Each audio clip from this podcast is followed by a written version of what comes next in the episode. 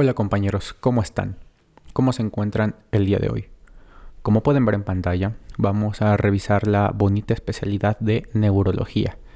Esa especialidad que según es para genios, esa especialidad donde se ve mucho de la materia gris que tenemos y eh, pues realmente son patologías que realmente no están tan difícil si se aprenden los puntos clave y lo más importante es muy fácil diferenciar eh, las patologías una de la otra y saber como los tratamientos y todo eso porque pues no hay mucho que moverle al cerebro. Si está puteado la mayoría de las veces se va a quedar puteado y solamente tenemos que dar tratamientos sintomáticos o respecto a la fisiopatología que esté ocasionando ese deterioro. Así que sin más por el momento pues vamos a comenzar recordando que tenemos igual los audios en Spotify y si están en Spotify y se requieren ver imágenes, pues tenemos los videos en Vimeo, en la plataforma del Patreon, compañeros, ok. Y pues nada, iniciaremos con el tema estrella, tema reina de neurología y que sí o sí les van a preguntar qué es el EBC o ACB o como sea que le digan stroke, ictus, etcétera, etcétera. ¿Ok? Y pues básicamente el EBC es un déficit neurológico eh, causada por la interrupción del flujo sanguíneo cerebral y esta la podemos dividir en distintas eh, etiologías.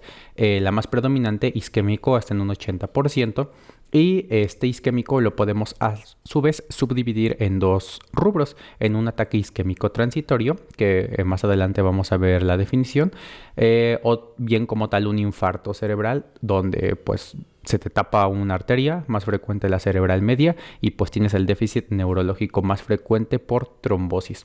¿Ok? Eh, después en otro rubro tenemos el EBC de tipo hemorrágico que se puede dividir igual en un intraparenquimatoso que el factor de riesgo principal es la hipertensión arterial descontrolada o también que tengamos una hemorragia subaracnoidea y esto es por afección de un aneurisma, que se te reviente el aneurisma. Y dentro del apartado de la, del EBC venoso, este se dan al contexto de una paciente embarazada o bien con una infección craneal o facial. Eh, tenemos que saber, como les digo, que el más frecuente es isquémico. La guía de práctica clínica nos menciona que está en un 85% de los casos, siendo más frecuente el infarto. Y el ataque isquémico transitorio es aquel déficit neurológico que tiene una duración de menos de 24 horas y no tiene evidencia de neuroimagen eh, como tal de una afección. Es decir, que el paciente inició con el déficit que le puede durar, eh, bueno, la definición es muy burda en este caso. Menos de 24 horas puede ser literal 23 horas con 59 minutos y 59 segundos o bien solamente 30 minutos. Y el chiste es que eh, si tú le tomas un TAC o una resonancia no va a haber ningún cambio. ¿Ok? Y bueno, Aquí tenemos que saber qué se puede afectar más y depende de la afección de la vasculatura el cuadro clínico que nos va a dar. En general, si se tapa la cerebral anterior vamos a tener alteraciones de la personalidad. Alguien que era feliz eh, va a estar eh, triste o alguien que era muy tímido de repente va a ser muy eh, extrovertido. Eh, si se afecta la cerebral media, que es la más frecuente de todas, eh, pues vamos a cursar con afasia, más hemiplegia y hemiplegia contralateral del cuerpo afectado. Y en este caso, eh, si se afecta la circulación posterior, la cerebral posterior va a haber alteración visual. Como tal, una hemianopsia contralateral que respeta la mácula. Y ya saben, si les ponen el peor dolor de cabeza de la vida del paciente, que de repente estaba bien y luego les da un este ¿cómo se llama? Un dolor de cabeza así muy, muy, muy cabrón y ha sido el peor de toda su vida, piensen en hemorragia subaracnoidea, compañeros, ¿ok? Y bueno, el diagnóstico, primera elección, TAC simple. ¿Por qué TAC simple? Porque lo que queremos ver es que ese paciente tenga un EBC y que no esté sangrando. ¿Ok? Si está sangrando, pues básicamente es mandarlo a neurocirugía. Y si es isquémico, pues es la trombólisis en caso de que esté en el periodo ventana, que ahorita vemos cuáles. Y de la hemorragia subaracnoidea, la angiografía es lo de elección. Ahora, dentro del tratamiento, como les digo, si es un EBC de origen isquémico, es decir, tú le haces la tomografía al paciente y ves que no tiene ningún dato de sangrado, seguramente es isquemia, así que tú lo tienes que reperfundir con alteplase, que es lo más recomendado. Y aquí el tiempo ventana es de 3 horas idealmente, pero lo puedes extender hasta 4.5 horas. ¿Ok? Y eh, bueno, también recordar que no se debe eh, administrar una, un trombolítico, en este caso el alteplase, si el paciente tiene más de 80 años, usa anticoagulantes orales, tiene un NIS de más de 25 puntos o bien este, pues el paciente como tal tiene una hemorragia. ¿ok? Recordar aquí una escala muy utilizada, la escala de NIS nos ayuda a evaluar la severidad del cuadro y en este caso si es menos de 5 no se tromboliza, si es menos de 20, si es más de 25, perdón, tampoco se tromboliza. Eh, otras contraindicaciones, pues que el evento ya tenga más de 4 horas y media, que haya un EBC premio 3 meses antes, que haya una hemorragia en algún nivel, que haya un aneurisma, que el paciente haya tenido una cirugía cerebral reciente de tres meses, que tenga una de mayor a 185-110, que tenga plaquetas de menos de 100.000 o bien que el INR esté por arriba de 1.7 o se tomen anticoagulantes orales. Ahora, preguntas pasadas de rosca de EBC. Sitio más frecuente donde se da el EBC hemorrágico, que es un EBC lacunar y el factor de riesgo más importante para desarrollar EBC. Y ustedes están en todo lo correcto, compañeros. El sitio más frecuente donde se da una hemorragia es en los ganglios basales, más específico en el putamen. Y aquí, eh, pues, una mnemotecnia. Puta madre, se derramó mi cerveza. Puta madre, haciendo referencia al putamen, derramó de derrame cerebral. Y cerveza, pues, del derrame en el cerebro. ¿Ok? Que es un EBC lacunar? Pues es un EBC que tiene máximo 15 milímetros de extensión y también se conoce la fisiopatología como lipoyalinosis. Y el factor de riesgo más importante para desarrollar EBC es la edad. Ahora, continuamos. ¿Cuál es la primera escala que se debe utilizar para la evaluación de un EBC en primer nivel de atención? Ojo aquí, la escala que se debe utilizar en un primer nivel de tensión para evaluar un probable EBC y ustedes están en todo lo correcto compañeros, es la escala de Cincinnati donde se evalúan tres aspectos, la desviación de la comisura labial, debilidad de alguna extremidad y alteraciones en el habla. Con un solo eh, rubro positivo ya tenemos hasta un 72% de probabilidad de que este paciente esté cursando con un EBC y pues se tiene que mandar a su casa. Ahora, Hablando un poquito del peor dolor de cabeza, pues aquí podemos bueno, sospechar de una hemorragia subaracnoidea y pues básicamente podemos dividirla en algunas escalas que son preguntadas. Eh, de entrada, nosotros podemos utilizar, bueno, es que eh, un año previo eh, había una pregunta de que el paciente te refería al peor dolor de cabeza y tú sospechabas de una hemorragia subaracnoidea y te decían, pero no tienes tomografía, ¿qué le haces? Y la respuesta era punción lumbar. ¿Ok? Y aquí eh, la, digamos como justificación de la punción lumbar es que así hace la prueba de los tres tubos. Eso significa que cuando tú le haces este, la punción al paciente tienes que sacar en tres tubos eh, líquido cefalorraquídeo. Y se supone que si es una hemorragia subaracnoidea, pues va a salir hemático el líquido cefalorraquídeo. Aquí el truco es que si solamente el primer eh, tubito sale con sangre, y se va aclarando posteriormente significa que fue una punción traumática y ese paciente pues no tiene hemorragia subaracnoidea. Sin embargo, si ese paciente los tres tubos salen hemáticos con la misma cantidad de hematocrito, pues sí está sangrando y es una hemorragia subaracnoidea. Eh, eso es lo que tenemos que saber por si lo llegan a preguntar de nuevo y pues la famosa escala de Fisher que te evalúa el sangrado a nivel de los ventrículos, de la extensión en las cisternas, etcétera, etcétera. ¿Ok? Es algo que tienen que conocer porque lo llegan a preguntar. Ahora, pasando a otro tema estrella, la epilepsia. La epilepsia sí o sí se las van a preguntar, compañeros, ¿ok? Y pues la epilepsia, aquí tenemos las definiciones, operacionales de la guía de práctica clínica de cuando es una crisis epiléptica, cuando son crisis parciales, complejas, etcétera, etcétera. ¿Ok? Básicamente tienes que saber, bueno, tenemos que saber que la epilepsia son al menos dos crisis provocadas que tengan una diferencia de más de 24 horas y no tengan algún, bueno, alguna causa específica, es decir, que no se hayan intoxicado, que no hayan tenido un trauma, que no hayan tenido este, una sobredosis de algo, eh, que no hayan tenido fiebre, no sé, alguna cosa así. Es decir, que no se explique por algo, sean dos crisis, pues ya lo consideras epiléptico.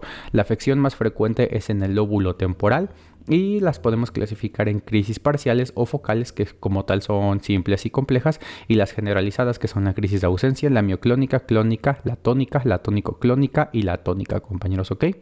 Muy bien, también tenemos que saber que las crisis febriles son más frecuentes en la infancia de 6 meses a 5 años.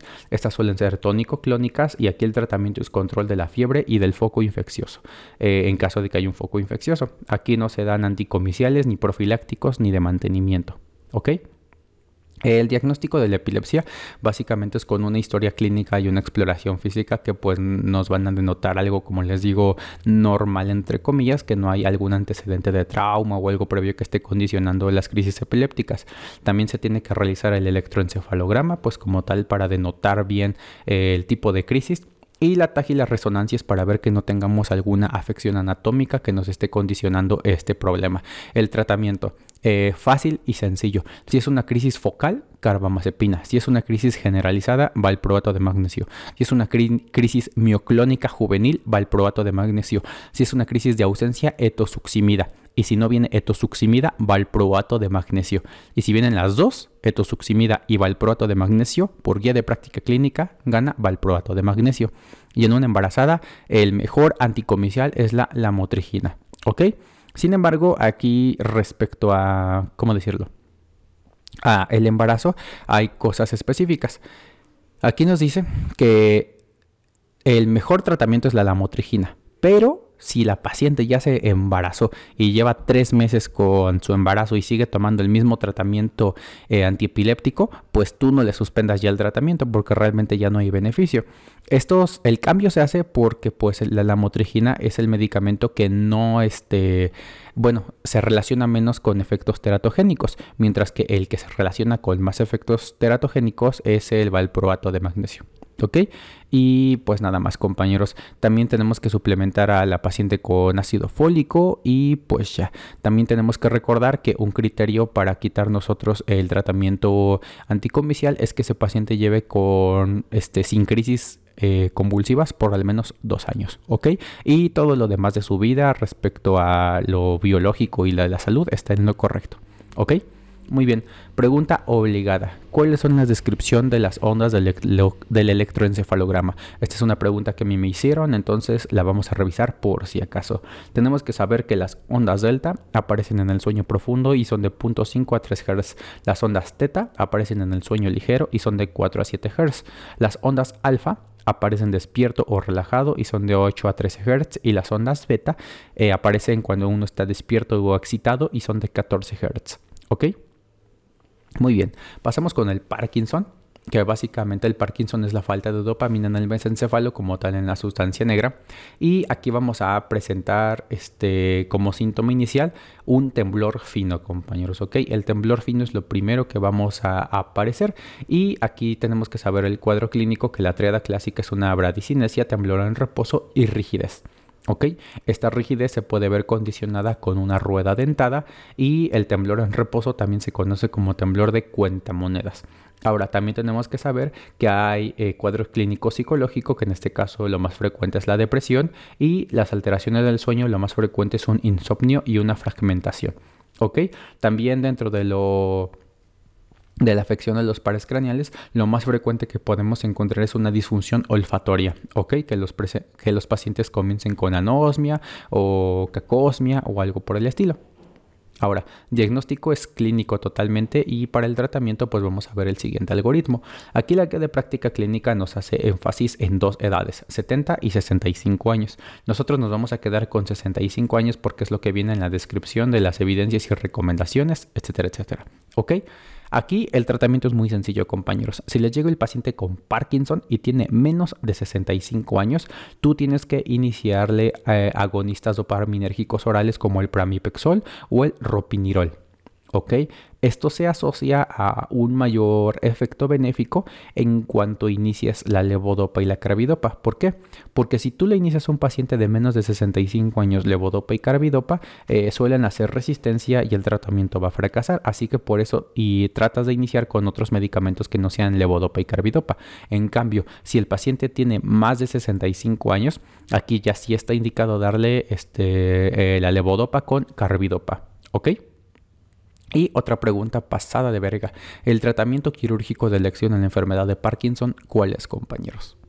Y ustedes están en todo lo correcto. Es eh, la implantación en los núcleos eh, subtalámicos y como tal es una estimulación profunda cerebral. ¿Ok? Estimulación profunda cerebral, perdón, en los núcleos eh, subtalámicos bilaterales. Muy bien, compañeros. Pasamos con Guillain-Barré, que esta como tal es una enfermedad desmalinizante, también se conoce como una polirradiculopatía y esta tiene la característica de las tres As, aguda, ascendente y arreflexica. Muy bien, ¿cuál es la... Eh, bueno, también les pueden preguntar esta enfermedad como cuál es la causa más frecuente de parálisis flácida y tú ya les vas a decir Guillain-Barré. ¿Ok? La etiología suele ser por un mimetismo eh, debido a una infección previa por Campylobacter jejuni, compañeros, ¿ok?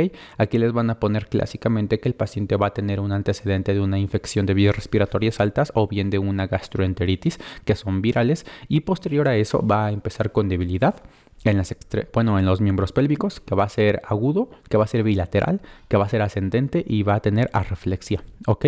El diagnóstico lo vamos a hacer con la clínica y ya ocupando los paraclínicos, el líquido cefalorraquídeo, hacemos una punción lumbar, esa tiene que ser dos semanas después del inicio del cuadro y aquí vamos a tener una disociación albumino-citológica, que vamos a tener un aumento de proteínas y una disminución de las células y el electroencefalograma eh, electromiografía, perdón, eh, vamos a ver una abolición de las ondas F y una conducción lenta, compañeros, ¿ok? El tratamiento, aquí les van a poner siempre la pregunta obligada en el ANARP, ¿qué es mejor, plasmaféresis o inmunoglobulina? Y lo que dice la guía de práctica clínica es que básicamente la inmunoglobulina y la plasmaféresis eh, funcionan exactamente, bueno, no funcionan, sino que tienen la misma eficacia. Sin embargo, la misma guía de práctica clínica te dice que es más fácil administrar inmunoglobulina que utilizar plasmaféresis y te dice que de primera elección es la inmunoglobulina. ¿Por qué? Porque pues básicamente es más fácil tener una enfermera que ponga la inmunoglobulina a un equipo que sepa utilizar la máquina de plasmaféresis. Entonces, primera elección, inmunoglobulina, compañeros. Muy bien. Ahora pasemos al tema de las cefalias, que es bastante preguntado y aquí tenemos que saber el diferencial de tres importantes, la cefalia de tipo tensional, la de tipo migraña o jaqueca o la cefalia de tipo Horton. ¿Ok? Bueno, la tensional es la más frecuente de todas y aquí tenemos que saber que dentro de la, bueno, es la más frecuente de las cefalias primarias, ¿ok? Típicamente es bilateral, el dolor es de tipo opresivo y la intensidad es de leve a moderada. No suele presentarse con náuseas y no se agrava con actividad física, no hay sensibilidad a la luz ni nada por el estilo. La localización suele eh, producirse como dolor en banda o en gorro, es decir, que te duele pues como que toda la parte que te cubriría una gorra, un sombrero. No hay aura, y como les digo, se suele asociar estrés a depresión, ansiedad y es de predominio vespertino. El tratamiento, eh, pues como tal, es paracetamol y AINES. En caso de que el paracetamol no sirva, pues damos los AINES.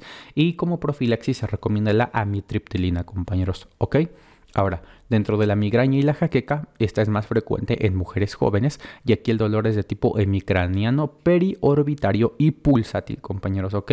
Entonces las primeras diferencias, que solamente es en la mitad de la cara, duele alrededor del ojo y este tipo pulsátil. Aquí es más frecuente que se presente sin aura hasta en un 70%, pero en caso de que exista un aura, la más frecuente es la aura de tipo visual, donde suelen encontrarse líneas quebrantadas luminosas y pues básicamente esto es patognomónico. Las asociaciones Aquí yo les digo que piensen en el color rojo. El vino, vino tinto es rojo. La menstruación pues es roja. Y la falta de sueño te provoca ojos rojos. Entonces es algo que, bueno, yo lo asocio, ¿no? También el hecho de cursar con un estado de estrógenos, es decir, que sea mujer, pues también es un factor de riesgo importante. Y aquí el tratamiento pues es paracetamol y AINES en primera línea más un antiemético como la metoclopramida. Entonces AINES más antieméticos. Y si eso no funciona, damos los Ahora de la profilaxis, el tratamiento eh, que se suele utilizar es el propanolol. Y por último, la cefalia de Horton es eh, más frecuente en varones, esta es una cefalia hemicraniana, igual periorbitaria, pero aquí el punto clave es que te van a decir que tiene epífora, ¿ok? Epífora, compañeros. Eh, eh, cosa que no tienen los otros tipos de cefalias. Y aquí no hay aura. Y esta se suele asociar al consumo de alcohol. El tratamiento de elección es el sumatriptan y la profil, eh, profilaxis es con verapamil. Muy bien, compañeros. Terminando con el tema de las migrañas, vamos a pasar a la esclerosis múltiple, ¿ok? Que pues la esclerosis múltiple es la segunda causa de disfunción nerviosa en jóvenes. La primera causa de disfunción nerviosa es el traumatismo cráneoencefálico y la esclerosis múltiple como tal es más frecuente en mujeres blancas. Aquí las asociaciones que se tienen es con el HLA de R2 y como tal la clínica es que las pacientes cursen con neuropatía óptica, que esto se va a reflejar como un escotoma central y dolor ocular también suelen cursar con vértigo y una oftalmoplegia internuclear, compañeros, ¿ok? Aquí también les pueden poner eh, durante el cuadro clínico el fenómeno de UTOF, que es, esto significa que toda la clínica de las pacientes, el vértigo, la oftalmoplegia, el dolor ocular, se va a exacerbar cuando hay aumento de la temperatura. Y esto es que haga fiebre, o que la paciente vaya al mar y, como hace mucho calor, esto aumenta la clínica. O también el signo de Letmite. El signo de Letmite es que las pacientes sienten un tipo de descarga eléctrica al momento de realizar una extensión del cuello. ¿Ok? Y también tenemos que saber que la esclerosis múltiple se divide en cuatro tipos. La recurrente remitente, que es la más frecuente de todas, la secundariamente progresiva, la primariamente progresiva y la progresiva recurrente, compañeros, ¿ok? Ustedes quédense con que la recurrente remitente es la más frecuente de todas. Ahora el diagnóstico, pues aquí básicamente se hace con una resonancia magnética magnética, perdón, eh, contrastada con gadolinio. Y si hacemos una punción lumbar, vamos a observar bandas oligoclonales de tipo IgG, compañeros, ¿ok? Así que ya saben, gol estándar, resonancia magnética con gadolinio, donde se van a ver lesiones desmelinizantes, que son lesiones hiperintensas en la fase T2. Y si les hacen una punción lumbar, vamos a encontrar bandas oligoclonales. El tratamiento eh, son pulsos de metilprednisolona. Les van a llegar las pacientes que vienen este, como tal con la clínica así a full y tú le vas a dar metilprednisolona. ¿Ok? Muy bien. Aquí pues ya después también viene el algoritmo que, bueno, cuál es el tratamiento agudo y cuál es el tratamiento crónico. En lo agudo ya les dije el esteroide, la metilprednisolona y crónico, este, vamos a utilizar interferón beta de primera elección, glatiramero o azatioprina. Muy bien, compañeros. Pasamos a la esclerosis eh, lateral amiotrófica, donde pues aquí la causa es desconocida. Hasta el 95% de los pacientes que cursan con ELA va a ser de tipo esporádico y un 5% es hereditaria. Aquí está, bueno, la fisiopatología y lo que trata de explicar el por qué los pacientes cursan con este déficit es por el exceso de glutamato y daño en la primera y segunda motoneurona. Eh, la clínica es básicamente una lenta progresión con una debilidad de todos los músculos, compañeros, ¿ok? Ahora, aquí la clave es que todos los músculos se ven afectados, pero toda la sensibilidad se conserva. Así que el paciente no se mueve, pero siente todo. ¿Ok? El diagnóstico es clínico y el tratamiento, pues, básicamente es de soporte. Ahora, pasando con la corea, eh, la corea de Huntington son movimientos anormales que se da por la alteración en el cromosoma 4 en el trinucleótido CAC. ¿Ok?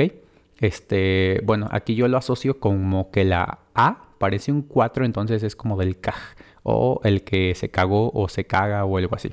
Muy bien, la clínica pues corea movimientos involuntarios hipercinéticos y alucinaciones visuales. Estos pacientes igual suelen encontrar con alguna alteración psiquiátrica como esquizofrenia, depresión, etcétera, etcétera. El diagnóstico es clínico y si hacemos una neuroimagen o bien en la biopsia podemos encontrar atrofia de los núcleos caudados con dilatación de las astas frontales y de los ventrículos laterales, compañeros. El tratamiento es sintomático con neurolépticos y reserpina. Ahora pasamos a la miastenia gravis, compañeros, ¿ok? La miastenia gravis, esa afección muscular que es por una disminución de los receptores postsinápticos de acetilcolina.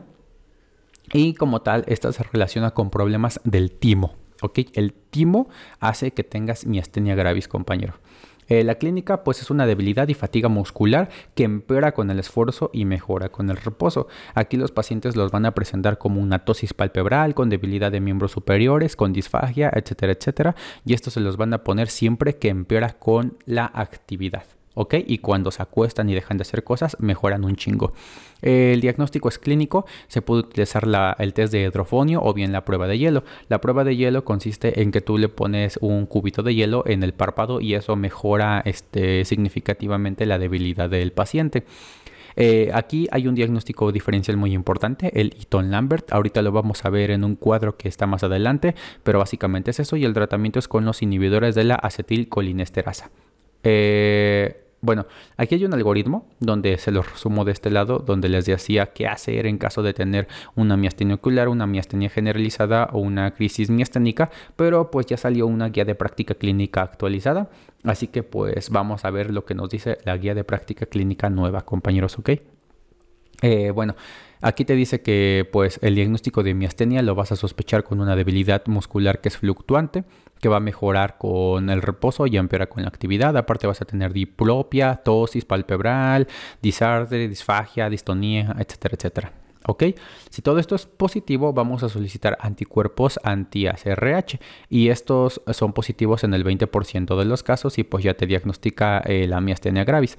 En caso de que salgan negativos, tenemos que solicitar los anticuerpos anti-MUSC para ver este, pues como está algún diferencial pero básicamente es eso. Ok, ustedes quédense, con que los anticuerpos anti-ACRH son los más frecuentes de todos y es lo que te da el diagnóstico. Y eh, bueno, ya que tienes el diagnóstico, pues ahora sí vamos a ver qué le vamos a dar de tratamiento a esos pacientes. En primer lugar, si tiene eh, timo el paciente aún, se lo tienes que quitar, sí o sí, porque la miastenia se asocia como tal, como les digo, con problemas del timo. Entonces, sí o sí, le tienes que hacer la timomectomía, compañeros. Bueno, timectomía más que nada. Este, bueno, y ya, si cuando le quitas el timo, pues ya tienes que, bueno, que pasar al tratamiento médico, que en este caso lo podemos ver aquí, que es la piridostigmina. Eh, bueno, los efectos secundarios ya saben, estesialorrea, broncorrea, diarrea, etcétera, etcétera, pero la piridostigmina es el tratamiento inicial. Ahora, en caso de que no mejore, podemos utilizar esteroides o ya podemos utilizar algún otro este, inmunosupresor como la satioprina, el micofenolato de mofetilo, el tracolimus o otra cosa, ¿no? Pero básicamente es eso, compañeros. Primero, piridostigmina si eso no sirve, agregas esteroides. Si eso no sirve, agregas un inmunosupresor más potente. Ahora, esto es en una miastenia normal. Si tienes una miastenia generalizada o una este, crisis miasténica, que es que el paciente ya tenga un deterioro respiratorio o algo por el estilo, pues sí o sí, igual de cajón, le tienes que dar la piridostigmina y aquí pues este también le tienes que agregar los esteroides, pero aquí ya te dice que bueno, si no sirven los esteroides y aparte le agregas el inmunosupresor, tienes que administrar inmunoglobulina o bien plasmaféresis, compañeros, ¿ok? Aquí como que se agrega nada más esa parte de la plasmaféresis y de la inmunoglobulina para que pues no sientan que es como algo súper enredado.